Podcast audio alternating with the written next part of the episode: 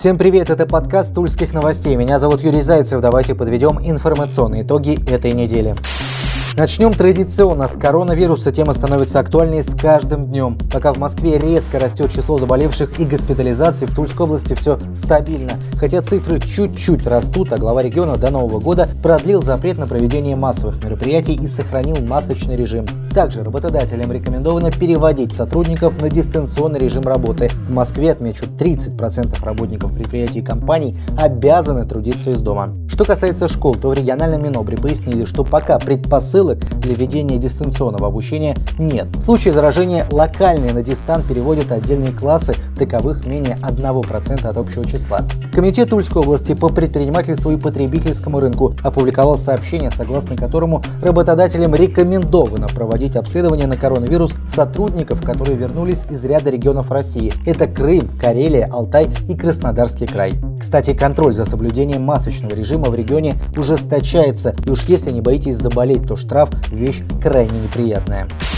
Управление судебного департамента опубликовало данные статистики рассмотрения дел, связанных с нарушением коронавирусных ограничений. Так, с 1 апреля по 27 сентября в суды поступило свыше 9,5 тысяч дел об административных правонарушениях. Порядка 7,5 тысяч рассмотрено. Большая часть дел связана с нарушением масочного режима и режима обязательной самоизоляции, который ранее действовал в регионе для отдельных категорий граждан. Лишь в 56 случаях производство по делам было прекращено. В 31 случае суд ограничил ограничился предупреждением. Также была приостановлена деятельность 66 организаций. Общая сумма штрафов составила 23 миллиона 27 тысяч 200 рублей.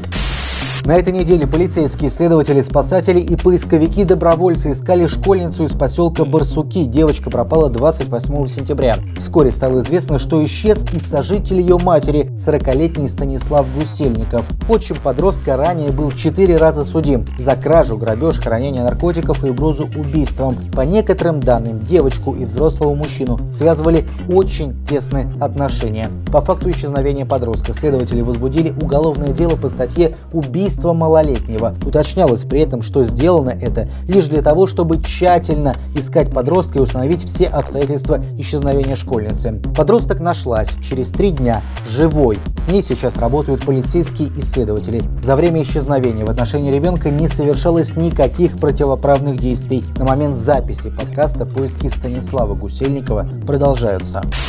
Пролетарский районный суд вынес приговор по уголовному делу в отношении Руслана Сурхаева, получившего в СМИ прозвище «Тульский Халк». В ноябре прошлого года спортсмен устроил дебош в кафе «Том Сойер» на Пролетарской набережной. Избиты оказались порядка 10 человек, в том числе женщины. Отмечу также, что избиение людей происходило на глазах сотрудников Росгвардии. После инцидента они были уволены и в отношении них возбудили уголовное дело по статье «Халатность». Сурхаев проходил по 10 эпизодам, в том числе речь шла о причинении тяжкого вреда здоровью. Его друзей, также участвующих в драке, Сергей Ахремюка и Равшан Егубзаде, к слову, бывших членов молодежной сборной России по боксу, побои и причинение легкого вреда здоровью. В итоге Халк на 5 лет отправится в колонию общего режима. Равшан Егубзаде и Сергей Ахремюк приговорены к 9 месяцам исправительных работ. Рабочие уехали, кирпич остался в Туле. Ремонт на улице Фридриха Энгельса завершился нововведением для водителей. На пересечении с улицей Пушкинской появился кирпич. На участке запрещено движение в сторону центра города, исключение трамваи. Именно для них изменили схему движения. В районе улицы Советской, пояснили в администрации, часто собиралась пробка, из-за чего общественный транспорт постоянно запаздывал. Водители пока к нововведению не привыкли, они то и дело едут под лишение прав. Но пока автолюбителей не штрафуют, а лишь проводят с ними разъяснительную беседу.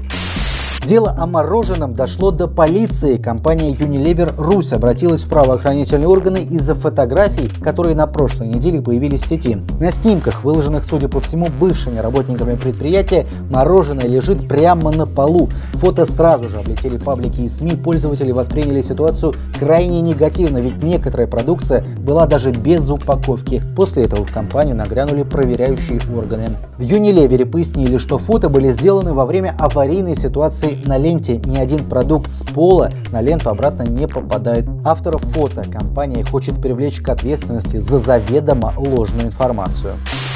Житель Тульской области хочет взыскать с Министерства финансов России полмиллиона рублей в качестве компенсации морального вреда. Речь идет о реабилитации за незаконное уголовное преследование. Об этом сообщает пресс-служба судебного департамента региона.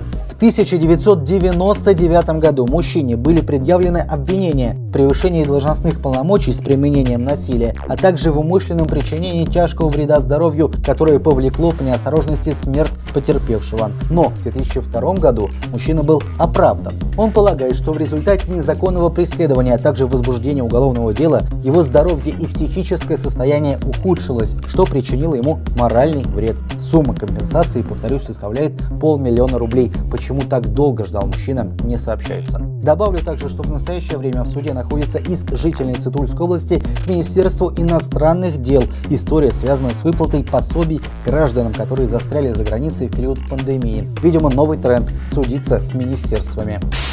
Тульский арсенал наконец-то начал усиливаться. Состав оружейников пополнили сразу два игрока московского «Спартака», правда, на условиях аренды. Это защитник Николай Рассказов и хавбек Александр Ломовицкий. Оба имеют тульские корни. Ломовицкий провел в арсенале прошлый сезон также на правах аренды. В этом сезоне игрок начал выступать за Химки, но досрочно покинул команду. Рассказов же родился в городе Ефремов. Он воспитанник местного мяча. Футболистом ранее интересовались немецкие клубы, но он продлил контракт со «Спартаком» и поехал за игровой практикой в Тулу. В эту субботу Тульский Арсенал сыграет в гостях с футбольным клубом Тамбов, команды соседей по турнирной таблице. Оружейники 12 имеют в активе 8 баллов, Волки расположились на строчку ниже с 7 очками. В случае победы Арсенал выше 11 места не поднимется, а в случае поражения отправится в зону стыковых матчей.